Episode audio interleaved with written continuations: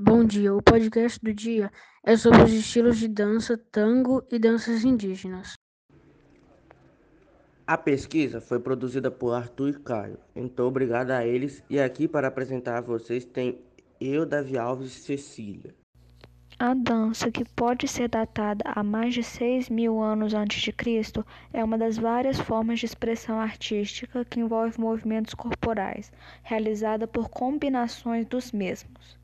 Geralmente vem acompanhada de música de diferentes ritmos. Dançarinos usam esse artifício para, na maioria das vezes, executarem apresentações, sejam em teatros, ruas ou em outros lugares. Já a dança indígena tem o objetivo de realizar rituais que podem ser por várias razões, como fazer homenagem a pessoas mortas, agradecer pela colheita, pesca, além de outros motivos. Dessa maneira, entende-se que a dança indígena possui intenções diferentes de outras danças, porque é uma prática que abrange rituais e costumes. A dança indígena é realizada por homens e mulheres adereços como amuletos, símbolos, instrumentos musicais e outros itens são utilizados para praticar os rituais. Dependendo do ritual, as peças podem variar. Existem diversas danças praticadas pelos indígenas do Brasil. No entanto, algumas tornaram-se mais conhecidas como toré e o cuarupi. No Brasil, uma das danças conhecidas e praticadas pelos índios é o cuarupi, ele é um ritual celebrado pelos indígenas no Alto do Xingu, com a finalidade de fazer homenagem às pessoas mortas. Essa prática tem como base a imagem de um deus chamado Mautiuzini. O Quarupi, em um resumo, é uma dança que tem finalidade de trazer aqueles que morreram à vida no começo da celebração. Os índios recebem como danças os outros indígenas de outras aldeias. Após isso, eles concordam um truque chamado de Kuarupi. Nele são feitas decorações específicas. Toré. Não apenas o Kuarupi, mas o Toré também é visto como um dos rituais mais conhecidos. Essa dança está associada à união entre os índios da região norte do país e à cultura de diversos povos indígenas. O folclore brasileiro reúne várias danças que são de origem indígena, são exemplos cateretê, caiapós, cururu e jacundá. Cateretê. Cateretê é uma dança do folclore brasileiro que teve origem na dança indígena.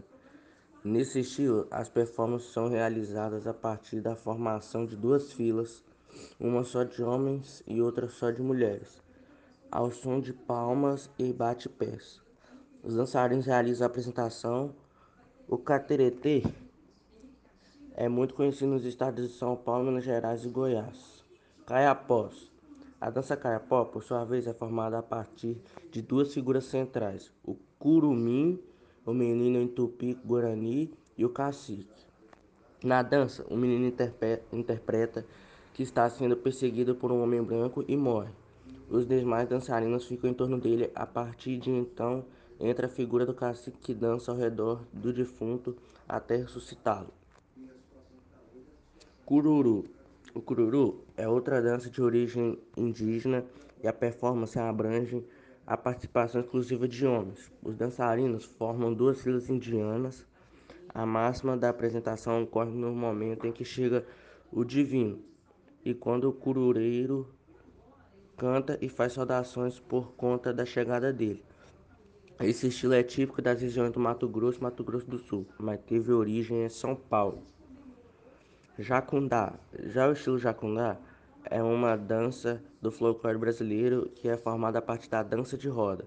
Para iniciar a apresentação, as pessoas criam um círculo e dois dançarinos ficam no meio. A dupla, ao mesmo tempo que dança no centro da roda, no centro da roda, tenta sair dele.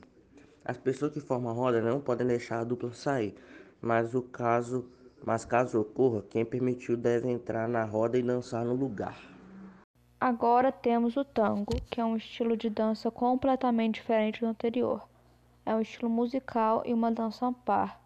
Tem forma musical binária e compasso de 2 por 4. A coreografia é complexa e as habilidades dos bailarinos são celebradas pelos aficionados. Segundo o discípulo, o tango é um pensamento triste que se pode dançar. O tango surgiu na Argentina como música e dança por volta do final do século XIX.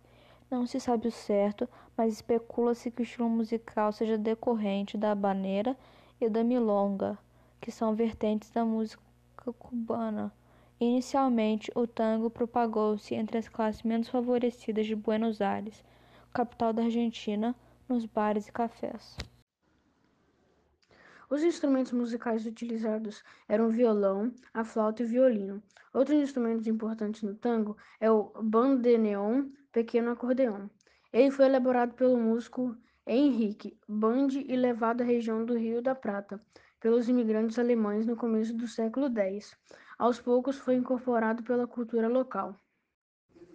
Algumas características dessa manifestação cultural são expressividade, grande carga dramática, valorização de sentimentos como a paixão e tristeza, capacidade de improvisação, coreografias complexas.